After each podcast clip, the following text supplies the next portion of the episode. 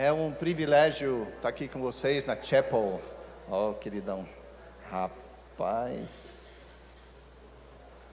Esse copo personalizado. Pegaram a minha foto mais feia, mas tudo bem. Privilégio estar aqui. Eu estava ali adorando com vocês, louvando ao Senhor e pensando nas duas casas, tanto na Kids Church, que vocês falam, como aqui na Chapel. E Deus estava colocando no meu coração que essa casa, hoje, ela serve como ela deve servir. Daqui a pouco ela vai ser otimizada para continuar servindo. E daqui a pouco, um pouco mais de tempo, ela vai ficar pequena. E aí Deus vai mostrar para os pastores onde vocês deverão ir. Mas isso é o que Deus colocou no meu coração. E eu estava é, vendo, antes de ontem eu entrei aqui pela primeira vez com o Marcelo, eu falei, pensei, pensei que ele tivesse me colocado num forno de pão, né? Porque eu entrei aqui, final do dia, sem ar-condicionado, vai me cozinhar aqui. Mas a gente viu essa, esse lugar, e eu vi esse lugar cheio, as pessoas ali, as pessoas desejosas de ouvir essa palavra. Amém? Então, parabéns, church. Just church. O que vocês estão fazendo. É muito, é muito gostoso. Quando eu perguntei dos casais, vocês estavam aqui já? Não? Não disfarça, não. Estou de olho em você, viu? Não disfarça, não. Deus já pegou você. Deus vai. Não tem jeito mais.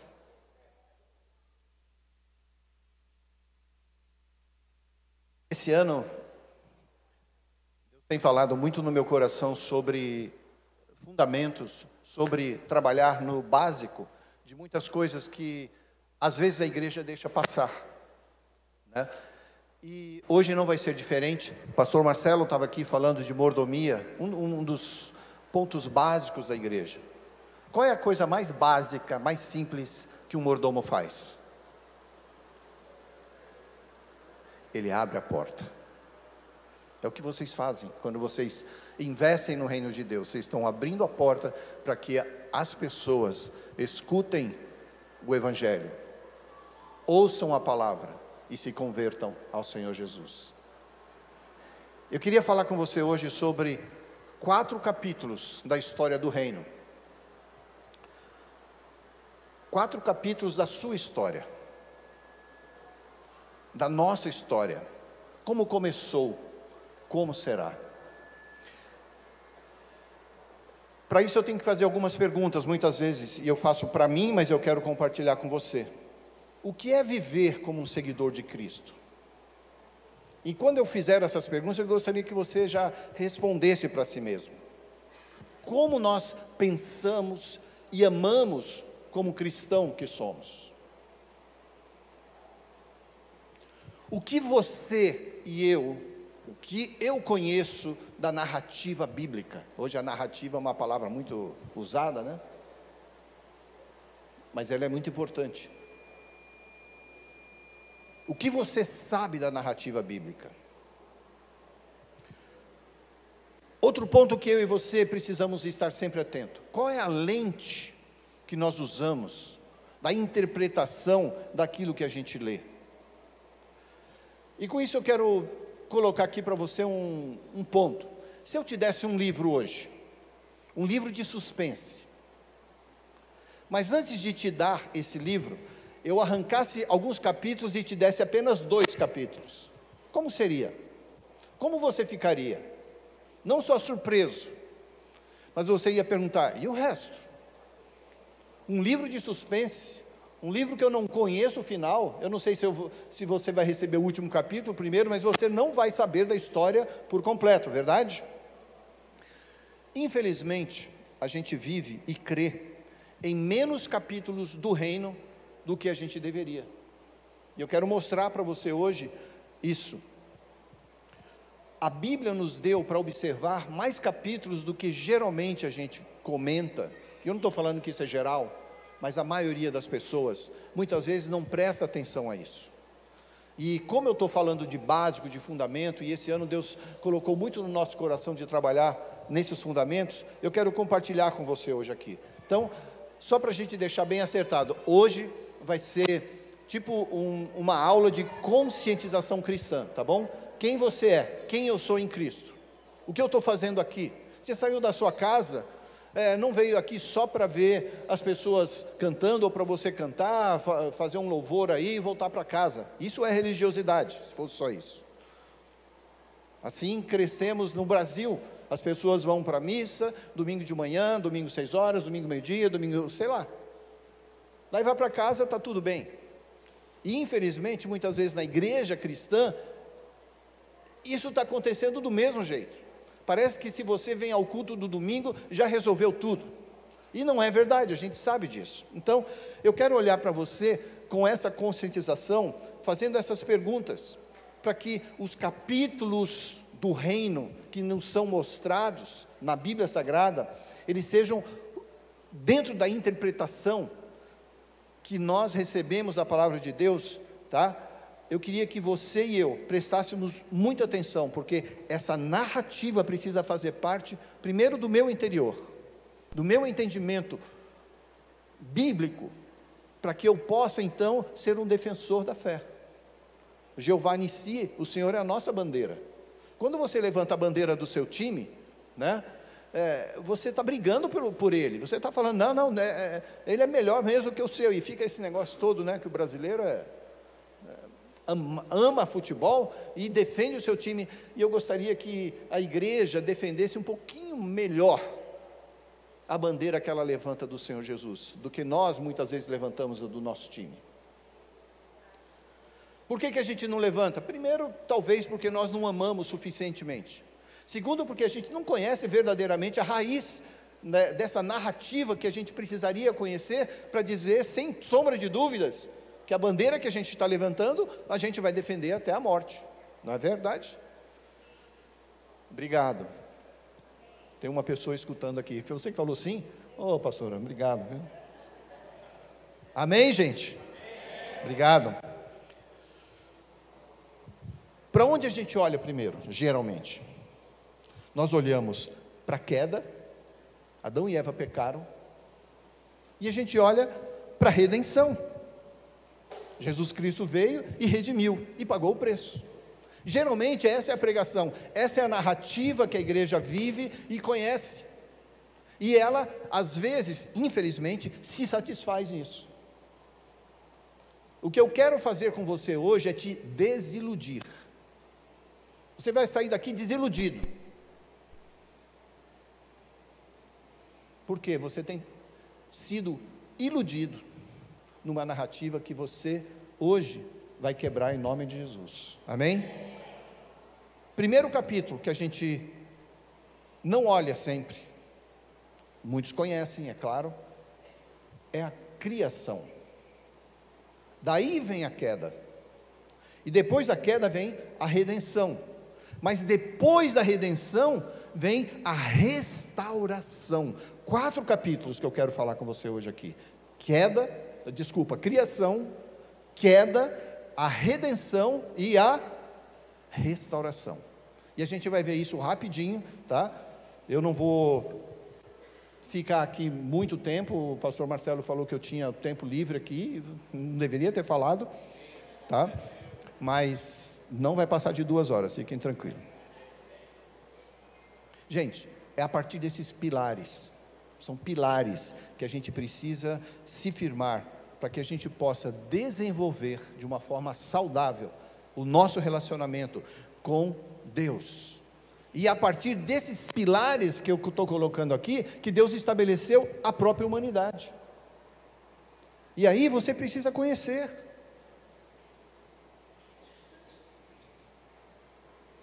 Humanidade com Deus termos um relacionamento da humanidade com a gente mesmo, termos um relacionamento com os outros, termos um relacionamento diante disso que Deus colocou para nós, com toda a ordem criada por Deus. Isso faz parte de tudo que Deus tem para mim e para você, não apenas Adão e Eva pecaram, Jesus Cristo veio e agora eu sou salvo. Tem coisa melhor, não melhor, desculpa, arrisca esse melhor, porque isso já é maravilhoso. Mas tem coisa a mais daquilo que Deus quer dar para nós. E você e eu precisamos não ficarmos satisfeitos, ajustados confortavelmente na nossa cadeira e dizer assim: Amém, já estou indo na igreja, Jesus já pagou o preço, está tudo bem, irmão, fica tranquilo. Então vamos lá, tudo bem? Fiz essa pequena introdução. Geralmente a minha introdução tem umas três páginas aqui, mas hoje eu cortei já. Criação. Vamos lá. Primeiro ponto, primeira coluna, primeiro pilar é o mundo como ele deveria ser. Grave essa palavra, deveria. A criação é o mundo como deveria ser. A partir do momento que Deus idealizou, colocou-nos nessa terra, é aquilo que Ele projetou, planejou, visualizou e nos deu para que a gente pudesse então viver nele. É como deveria ser. No momento que Deus criou, estava tudo alinhado, tudo bonitinho, tudo preparado para que até o dia de hoje nós vivêssemos um relacionamento perfeito com Deus. Você imagina? No final do dia de hoje, Deus poderia estar aqui conversando com a gente assim como ele conversava com Adão e Eva. No final do dia é como deveria ser. Na criação estava tudo em ordem. A humanidade estava num relacionamento correto, ajustado, alinhado com Deus, como deveria ser. Havia alinhamento com os outros, havia alinhamento com a pessoa, com ela mesma. Deus estabeleceu isso. Lá em Gênesis 1, 28. Eu vou ler com você. Se você tiver aí o seu digital, ah, vai abrindo, mas se não, anota para você ler depois. E Deus abençoou, Gênesis 1, 28. E Deus lhes disse: frutificai e multiplicai-vos e enchei a terra. O pastor Marcelo hoje já proclamou um pouco desse versículo aqui.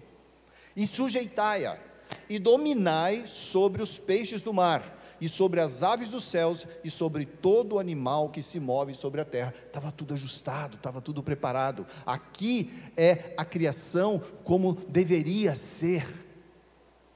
Gênesis 2,15, Adão é ordenado a cultivar e guardar o jardim, cuidar daquilo que Deus dá para ele, do, do espaço que Deus deu para ele. Você imagina o gene de Adão, a capacidade, sem mistura, sem nada. Um gene saudável, não um gene como nós temos hoje, já sofrendo todo tipo de, de mutação e, e, e diferenças de características, daquela que deveria ser. Você está entendendo? Deus te criou para você adorar e falar com Ele todo dia. E Deus colocou a humanidade na terra para liderar. Obviamente, dentro das nossas esferas de responsabilidades, cada um aqui, hoje, sabe onde ele pode atuar, onde a pessoa pode atuar, e foi assim que Deus nos fez. Nós somos então representantes e administradores na criação, assim que nós fomos colocados. Foi a vontade divina, ordem dada antes da queda. Isso é criação de Deus. O momento como deveria ser. Como deveria ser. Vou fazer algumas perguntas para você. O que você está fazendo na terra?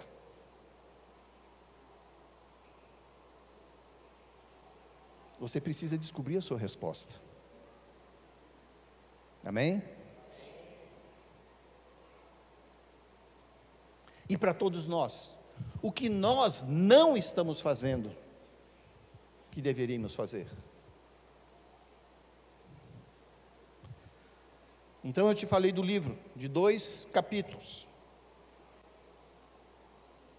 Talvez você é uma dessas pessoas que sabe só algumas coisinhas na igreja, umas coisinhas legais da Bíblia.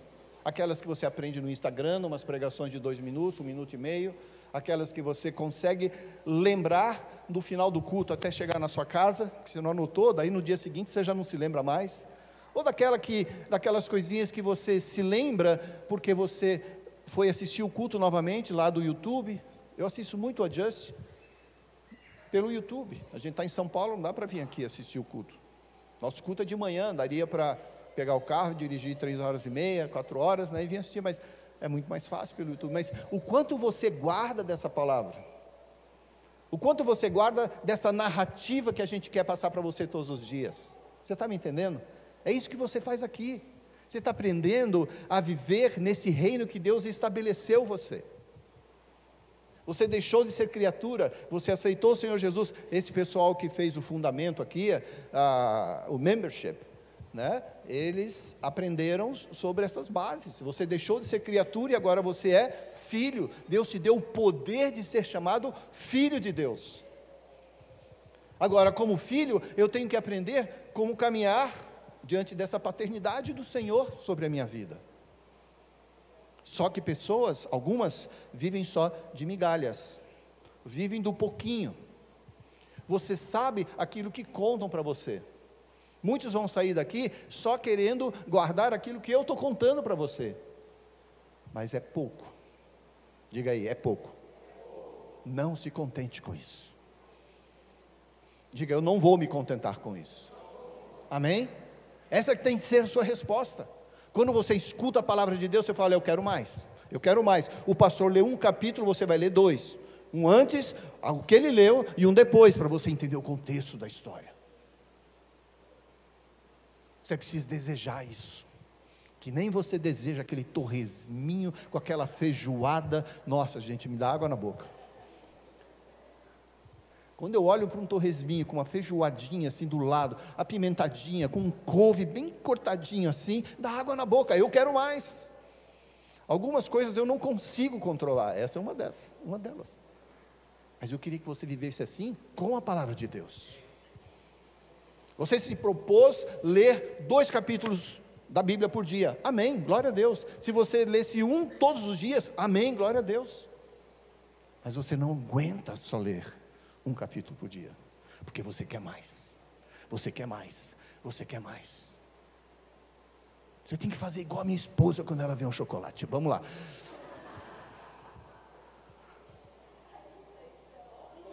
Ao bullying. É, o café você também gosta, né? Não do bullying. Então a gente olhou para a queda. Olhou para a criação e agora, desculpa, agora a gente vai olhar para a queda. Romanos 8,6 diz assim: Portanto, permitir que a natureza humana controle a mente resulta em morte, mas permitir que o espírito controle a mente resulta em vida e paz. Romanos 8, versículo 6. Vou ler novamente. Portanto, permitir que a natureza humana controle a mente resulta em morte. Natureza humana é o meu minha vontade, meu desejo, meu querer. Está dominando a minha mente. Resulta em morte. Agora, permitir que o espírito controle a mente resulta em vida e paz. Hoje nós vimos aqui a, as palavras proféticas para a pequena Fernanda. Paz, paz, paz. Cada um que orou aqui, cada um que falou, paz. Declarou a paz. Nós queremos vida e paz, mas muitas vezes a gente quer viver na condição de morte, porque nós queremos controlar. Muitos anos eu trabalhei com a Cruzada Estudantil Profissional para Cristo, hoje ela é só chamada de Cruzada. E a gente passava nas igrejas ensinando. Eu era novo, eu ia para namorar, né? Mas eu ia nas igrejas também, dar umas voltinhas lá e ensinava a palavra de Deus, mas ficava de olho, né? Era solteiro. Mas uma coisa eu nunca me esqueci da palavra que eu ministrava. E numa delas, a gente colocava uma cadeira e colocava uma pessoa sentada ali. E perguntava: "Quem controla a sua vida?" Ela falava: "Eu, Deus, Espírito Santo", cada um falava uma coisa, mas a, o visual que eu quero que você guarde aí e tenha no seu coração é a cadeira, mas você fora dela. O Espírito Santo sentado nela. Deus sentado nela. Jesus sentado nessa cadeira, que é a sua vida. Eles controlam. Deus Pai, Deus Filho, Deus Espírito Santo dirigem a nossa vida. Não é controle, é domínio sobre. Muitas vezes eu não permito que a Trindade sente no meu destino. Nós vimos hoje a palavra profética para Fernanda. Palavra declarada. Que a mãe assume uma responsabilidade. Cada frase, eu me comprometo, eu me comprometo, eu me comprometo. E é isso que a gente tem que fazer todos os dias com a palavra de Deus. Então, criação é como o mundo, qual é a palavra? Deveria ser. Na queda, o mundo como ele frequentemente é. Frequentemente é. Lá em Gênesis 3, nós falamos um pouco de Gênesis 1 e 2, mas em Gênesis 3, nós vemos que a culpa, a corrupção, entra em ação. Aquilo que era inocência, aquilo que era bênção, aquilo que era relacionamento, aquilo que era bate-papo no final do dia com Deus, se transformou em vergonha e medo. O mundo como ele frequentemente é, não como ele deveria ser. Você está me entendendo? Essa narrativa é tua história com Deus. Gênesis 3, 9 e 10 diz o seguinte: E chamou o Senhor Deus a Adão, vem cá, moço, e disse-lhe: Onde estás? Você acha que Deus não sabia onde ele estava? E ele disse: Ouvi tua voz soar no jardim, temi, porque estava nu e escondi-me. Gente, ele conversava com Deus todos os dias. E certamente quando ele escutava a voz de Deus, Deus já estava ali. Dessa vez, escondeu-se, temeu. Onde estava a inocência, virou para vergonha e medo. A culpa vem e substitui a confiança. A tua narrativa não pode viver no frequente, como frequentemente é, por causa do pecado do mundo.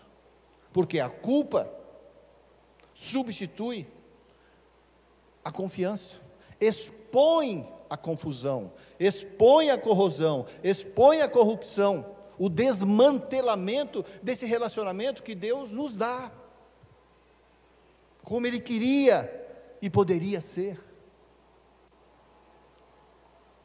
E foi isso que aconteceu com Adão e Eva. Versículos 12 e 13.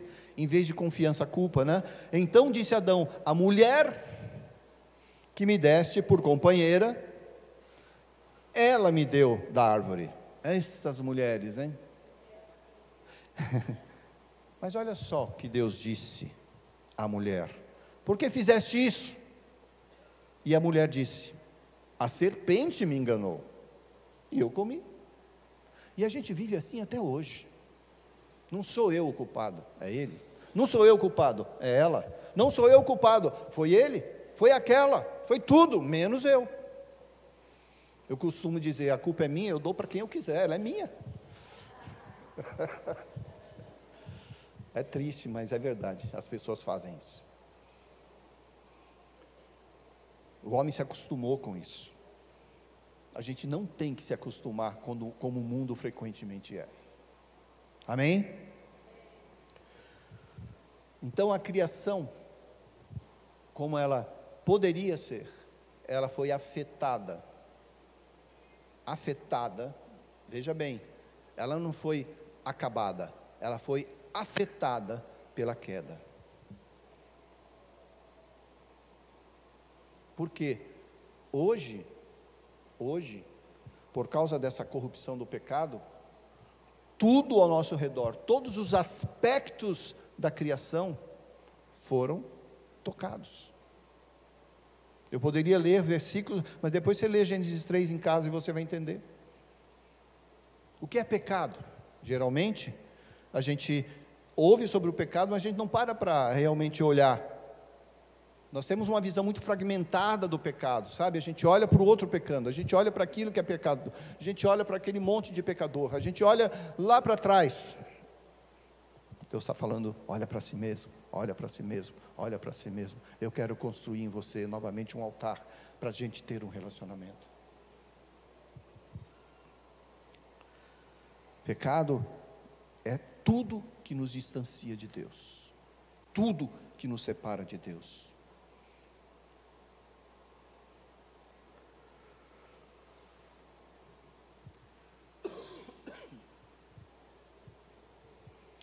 E mesmo, eu queria que você entendesse isso aqui, mesmo que o relacionamento humano, humano tenha sido quebrado, o mandato do Senhor para governar, para liderar, para assumir responsabilidade, não foi riscado, não foi rescindido.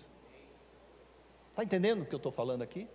Deus espera que você e eu ainda governemos nas coisas que Ele criou, desde a criação, como deveria ser por causa do pecado, Deus não retirou a autoridade que Ele deu ao homem, homem e mulher, à humanidade, para governar, para liderar, para assumir as responsabilidades que Ele nos coloca em mãos para fazer e cumprir.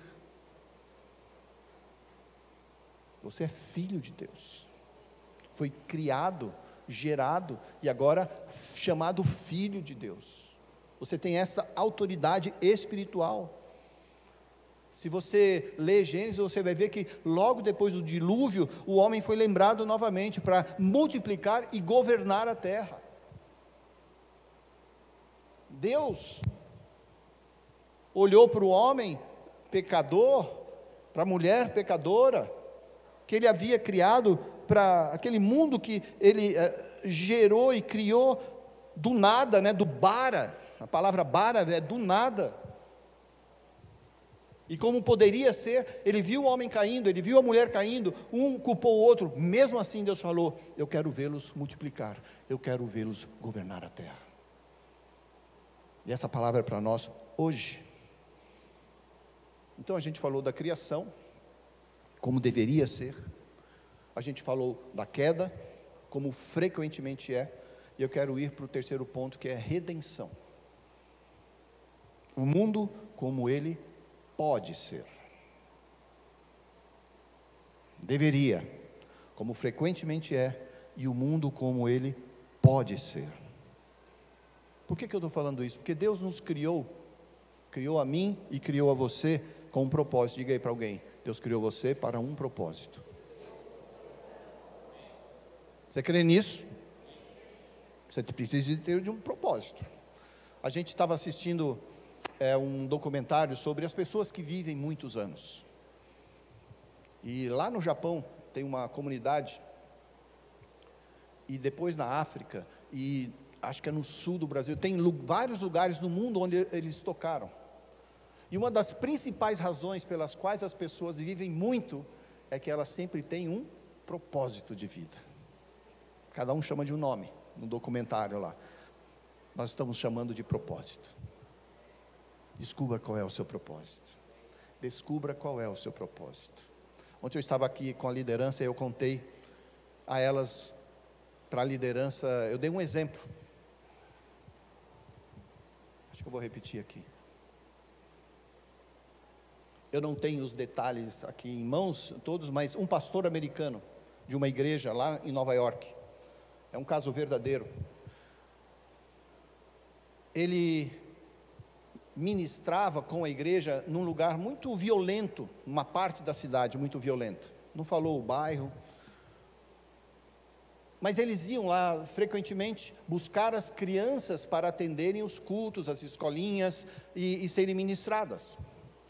E uma pessoa que era latina, ela mal falava inglês, ela chegou para o pastor e falou assim: Eu quero servir na igreja. E o pastor perguntou para ela: O que, que você faz bem? Ela não sabia muito bem, ela não conhecia o seu propósito, mas eles conversaram um pouco com ela e chegaram à conclusão que ela amava crianças. Daí o pastor falou assim: então eu já sei onde vou te colocar. Você vai nos ônibus buscar as crianças nas comunidades que são mais violentas, é, não porque ela falava espanhol, porque não era só nos lugares onde falava espanhol, mas ela, na hora, ela se prontificou. E todos os dias, quando o ônibus chegava naquela região, que eles iam trazer as crianças e colocar no, naquele ônibus, ela escolhia a criança mais difícil e sentava do lado dessa criança. E ela falava assim: Eu te amo, Deus te ama. Era tudo que ela sabia falar inglês. Muito provavelmente alguma outra coisa, mas é, ela falava, ela se expressava melhor, né, nessas frases e ela gostava. E a criança sentava ali. E durante um tempo, ela percebeu que tinha um garotinho que era vinha sempre, mas ele não abria a boca. Ela sentava do lado dele e falava assim: Eu te amo, Deus te ama. Ele olhava para ela e não falava nada. Não falava. Aquela criança não abria a boca, em nenhum lugar. Voltava para casa: Deus te ama, eu te amo. Desce. Domingo que vem a mesma coisa. Domingo que vem a mesma coisa. Domingo que vem a mesma coisa. Até que um dia.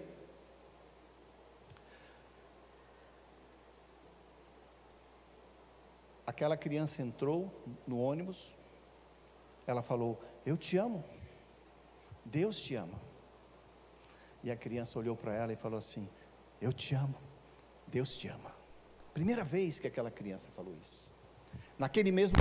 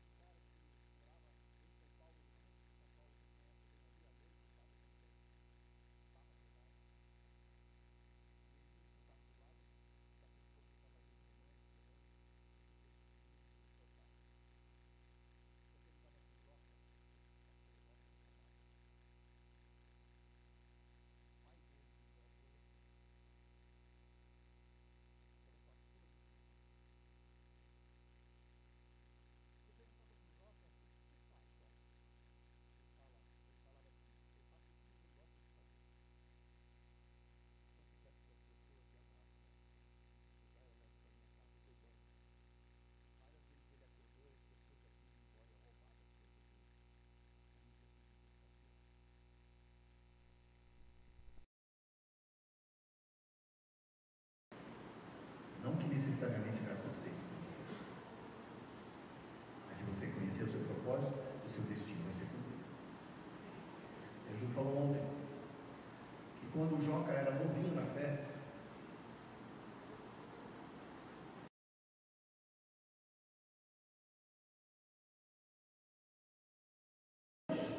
Agora que eu te aceitei, agora que eu te conheci novamente, porque 11 anos de idade, 11 anos de idade, o pai dele, pastor João Ferreira, João Pereira, de Andrade e Silva, um escritor brasileiro. pai, esse negócio de livre-arbítrio é verdade? Eu escolho a minha fé? O pai falou: sim, você pode escolher. Alguns anos depois ele, ele foi embora, nunca mais voltou para casa. Até seus quarenta e poucos anos, cinquenta e poucos anos, quero dizer. O Joca chegava para Deus e falava: Pai, agora o que, que eu posso fazer? Eu sou uma criança. Deus falou para ele: Compartilha a tua mamadeira. Você nunca vai ter desculpa se você quer pregar o Evangelho. Nunca.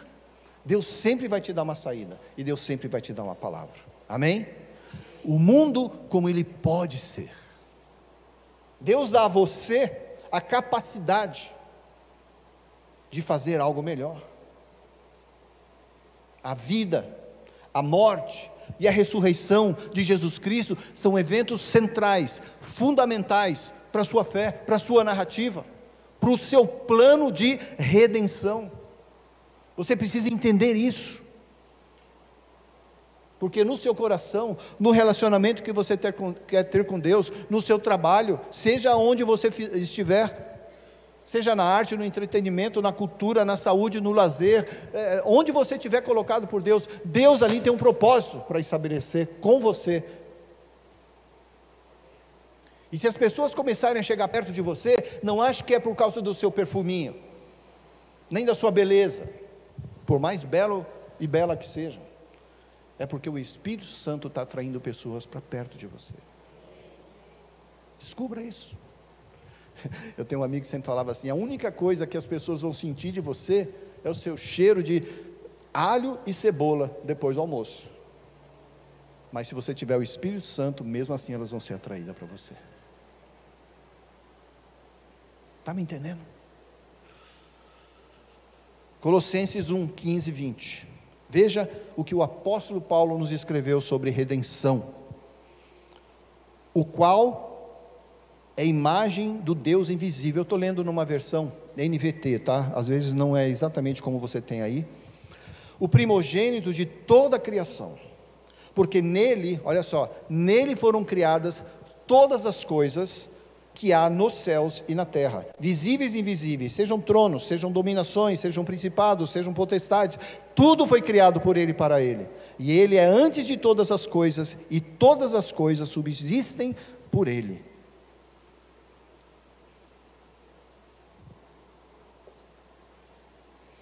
E Ele é a cabeça do corpo da igreja, é o princípio, o primogênito dentre os mortos, para que em tudo tenha a preeminência. Eu estou falando desse que redimiu você.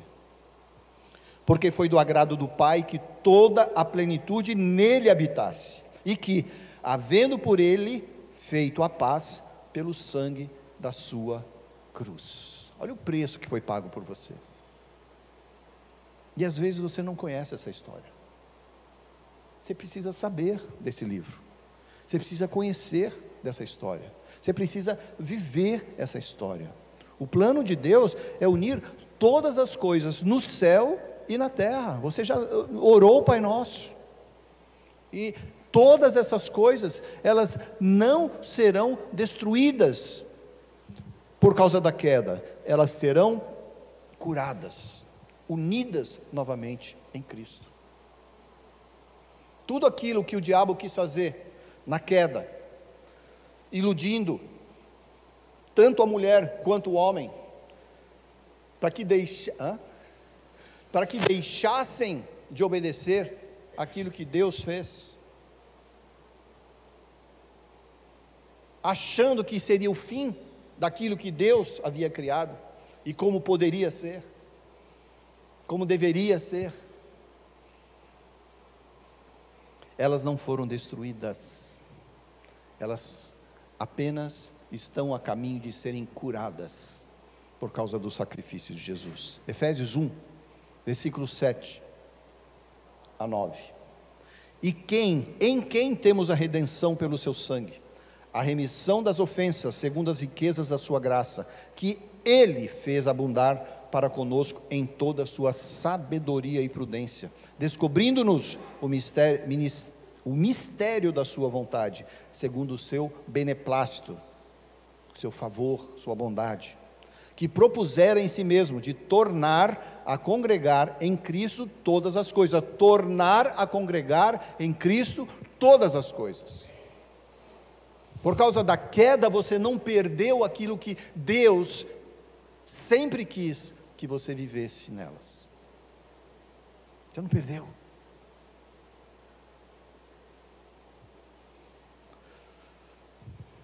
Então vamos lá.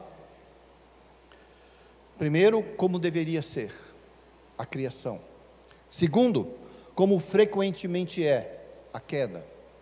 Terceiro ponto, terceiro pilar.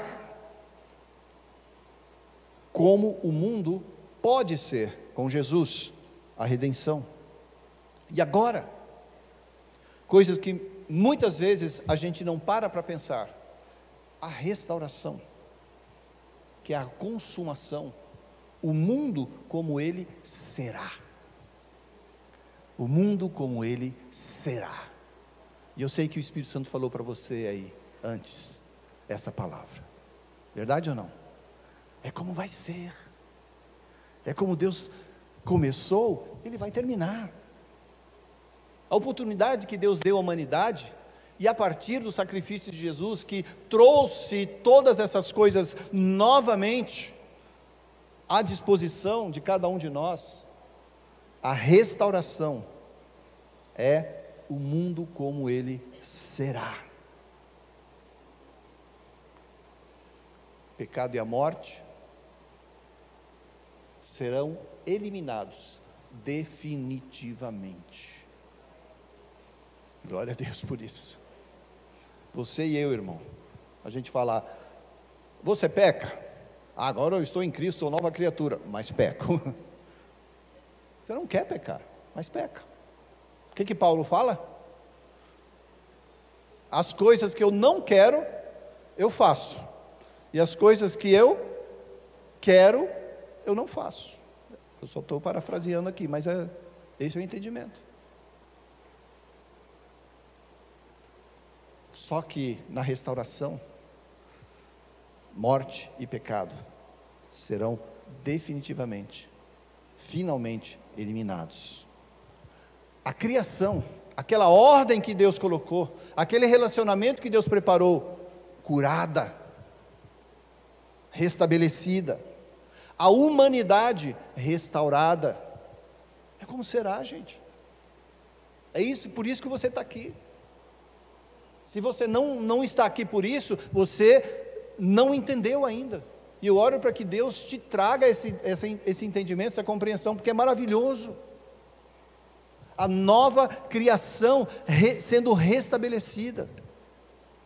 Você lê lá em Apocalipse o apóstolo João falando é, é, um novo céu e uma nova terra. Um novo céu e uma nova terra. Tem duas palavras gregas que são usadas no Novo Testamento: neos, né? Neoliberal, né? não, você sempre ouve essa palavra. A outra palavra é kainos. E aqui ela significa o seguinte: vida nova erguendo-se da decadência e da destruição, que é a palavra usada aqui. A vida nova, que novamente é levantada, erguida, sai da decadência e volta para como ela deveria ser. Sai da decadência e da destruição.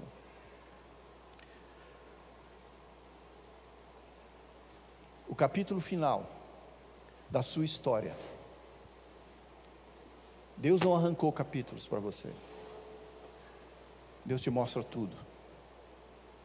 Quando você ler novamente em Apocalipse, eu oro para que o Espírito Santo te revele essas verdades. Eu não li só Apocalipse, eu estou falando da Bíblia completa. Mas não tenha medo de Apocalipse, porque essa é a sua história. As pessoas não leem Apocalipse porque têm medo do cavalo branco, do bicho alado, do não sei quantas cabeças. E daí é para restauração tua. É para cura tua é para que a gente veja o pecado, a destruição, a morte, a corrupção fora do nosso caminho. Não tenha medo de ler a palavra, porque ela foi escrita para você, para que você entendesse a sua história.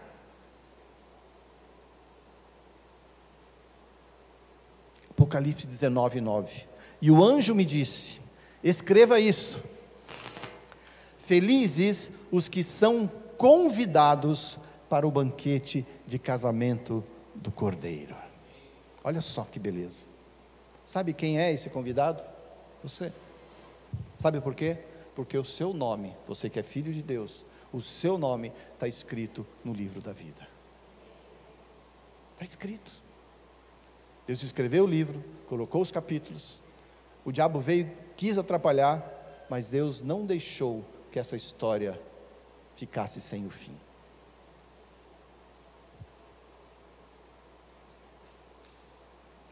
Para concluir, o Evangelho, quando a gente olha através desses quatro capítulos, por exemplo, poderíamos colocar outros tantos capítulos aí, mas em resumo, esses quatro capítulos, a história do reino, ajuda a cada um de nós aqui a eliminar até distorções doutrinárias, porque aqui nós não entramos no que eu, penso, Marcelo pensa, a Grazi, Ju, não, é o que a Bíblia fala.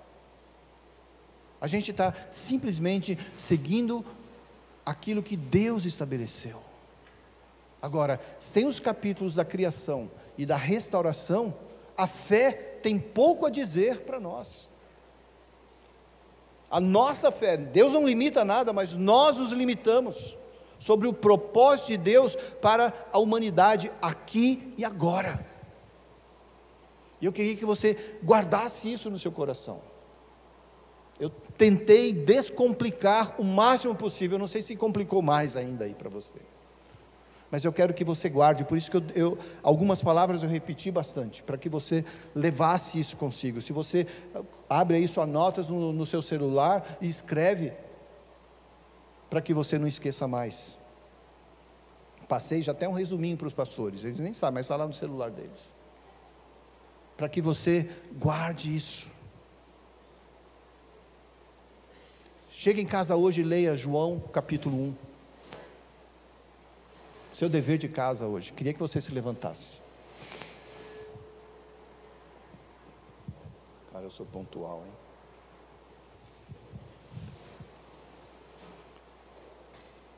Qual é o livro que você vai ler hoje? Você vai ler o livro inteiro, João?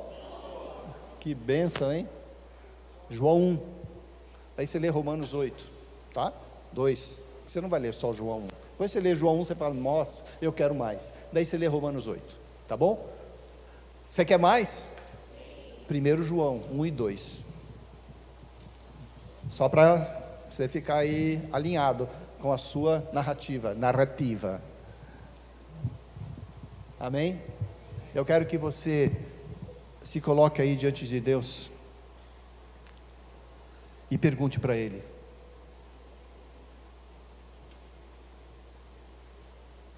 que o Senhor tem para mim? Eu estava falando domingo passado lá na nossa igreja. Todos os dias quando eu acordo, isso é meu ritual. Todos os dias quando eu acordo, antes de eu colocar os meus pés no chão, eu, eu me sento na cama, eu converso com Deus e eu pergunto para Ele: o que o Senhor tem para mim hoje? O que o Senhor tem para mim hoje? Eu estou dizendo, Pai, é o seu domínio sobre a minha vida. A Bíblia diz que eu posso fazer planos, mas a resposta vem do Senhor. Para eu fazer alguma coisa, eu tenho que planejar. Tem gente que vive só de última hora, de urgência. Mas planeje. Só que antes de planejar, pergunta para Deus: qual é a base desse planejamento? Para onde o Senhor quer que eu vá aqui? Não é, é diferente de eu fazer tudo e chegar para Deus e para o pastor, falar, pastor, ora aí, porque eu estou planejando isso aqui e eu queria que Deus abençoasse. Não, você tem que pedir a bênção de Deus antes. Para que daí você possa cumprir aquilo que Ele falou. Não aquilo que você faz para que Ele te abençoe. É aquilo que Ele faz para que Ele te abençoe naquilo que você vai fazer. Desculpa. Eu me confundi aqui, mas eu acho que deu certo. Pai, no nome de Jesus, eu declaro que essa cura da restauração chega hoje para cada um de nós. Nós sabemos que o Senhor, quando nos criou, estabeleceu tudo como deveria ser. O Senhor alinhou como deveria ser alinhado.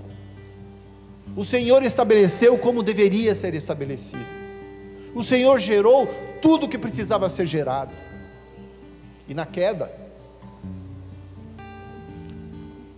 muitas vezes o inimigo quer nos fazer pensar que tudo se acabou, tudo desapareceu, agora não há mais esperança. Eu digo para você, irmão, olha para cá, o Brasil não acabou, tá? O Brasil não acabou. Não fique com esse medinho que foi colocado na nação, dizendo para que a gente ache que agora não dá mais. Deus tem um domínio dessa terra. As palavras proféticas que foram lançadas aqui no Just, em São Paulo, no Rio Grande do Sul, em Brasília, no norte do Brasil. Eu, eu fiz isso com o Dr. Dom, em pelo menos 200 a 300 igrejas dessa nação. Palavras proféticas de bênção para o Brasil.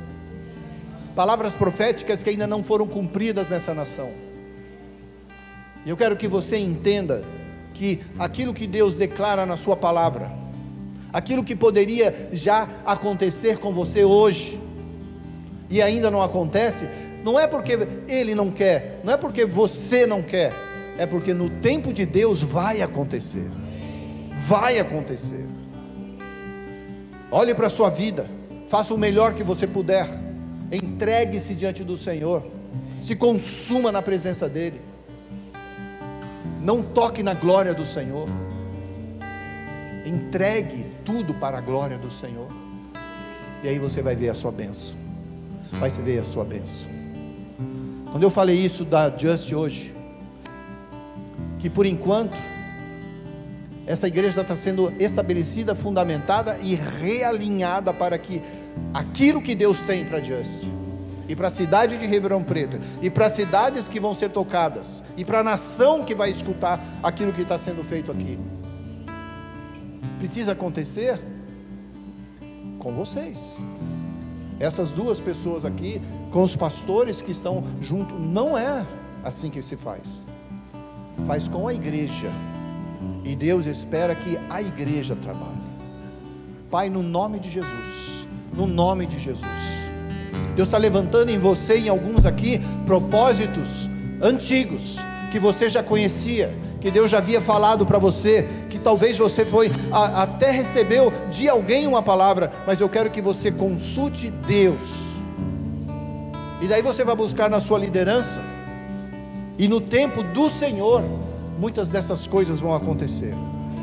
Muitas dessas coisas serão fontes ou molas propulsoras de grandes avanços que essa igreja vai gerar. Porque alguém aqui obedeceu. Alguém aqui obedeceu. Alguém aqui obedeceu. Pai, no nome de Jesus eu declaro cura quando o Senhor fala da restauração, que o Senhor vai curar aquilo que o inimigo quis nos fazer pensar que não dava mais, não dava mais. Deus está dizendo: Eu continuo o mesmo, ontem, hoje e sempre. O mesmo poder do Espírito Santo que ressuscitou Jesus dos mortos, é o poder que está aqui nessa casa hoje, que faz morada no seu coração hoje, que habita em você hoje, é o poder do Espírito Santo que causa isso. E eu oro, estabeleço com você aqui, que essas palavras não vão cair por terra, vão ser guardadas, sedimentadas no seu coração, mas que essas sementes vão gerar o fruto que precisa ser gerado, e esses frutos permanecerão e abençoarão em outros lugares, para que essas sementes se proliferem e multipliquem-se, em nome de Jesus. Em nome de Jesus. Em nome de Jesus.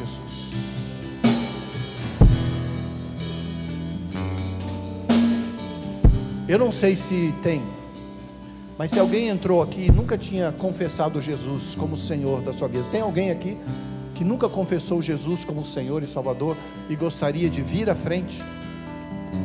Quero ver se você tem essa ousadia. Se você nunca fez, é o seu dia. Tem alguém aqui? É, o convite foi muito direto, né? Eu tinha que dar a volta, eu tinha que. É, não, não tem esse negócio, não. Se você tem um encontro com Deus marcado hoje, é hoje que você vai ter. Tem alguém aqui que está precisando se reconectar com Deus? Levanta a tua mão aí que eu quero orar com você. Obrigado, querida. Pode abaixar. Mais alguém?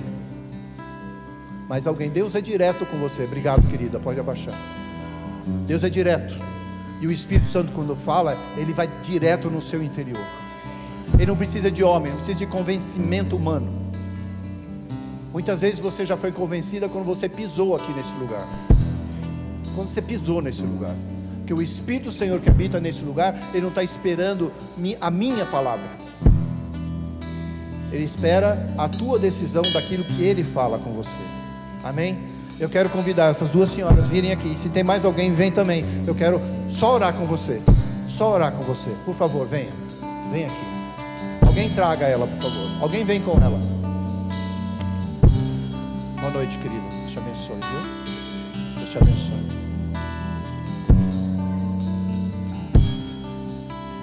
Vem aqui, igreja. Alguém com ela aqui.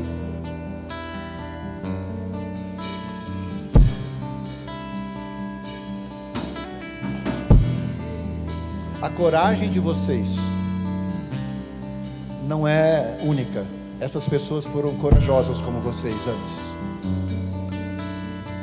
E eu quero só colocar e dizer para vocês que Deus se agrada da sua decisão. Deus se agrada do seu coração. Não importa o que aconteceu. Não importa o que aconteceu a partir de hoje é uma nova história. Olha um livro, eu vou pegar a página dele e vou virar. É isso que Deus faz com você. É isso que Deus faz com você. Deus pega essa página e vira e fala assim: aquilo que ficou para trás eu já li, eu já conheço essa história, eu já sei dela. É o que vai acontecer com você que eu quero estar junto. Amém? Amém? Você já.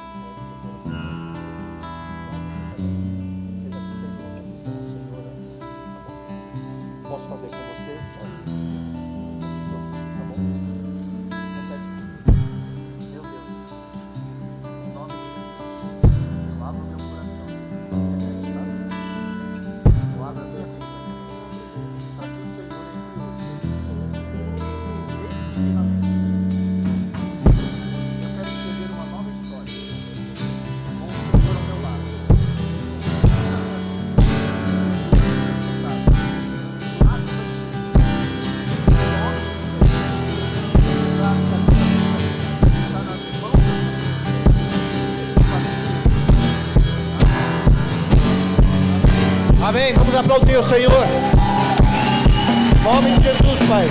Eu declaro que a tua vida e o teu propósito e a tua graça enche hoje, enche hoje essa vida e a vida daqueles que se determinaram a partir dessa noite a serem pessoas diferentes nas mãos do Senhor, pelo domínio dele.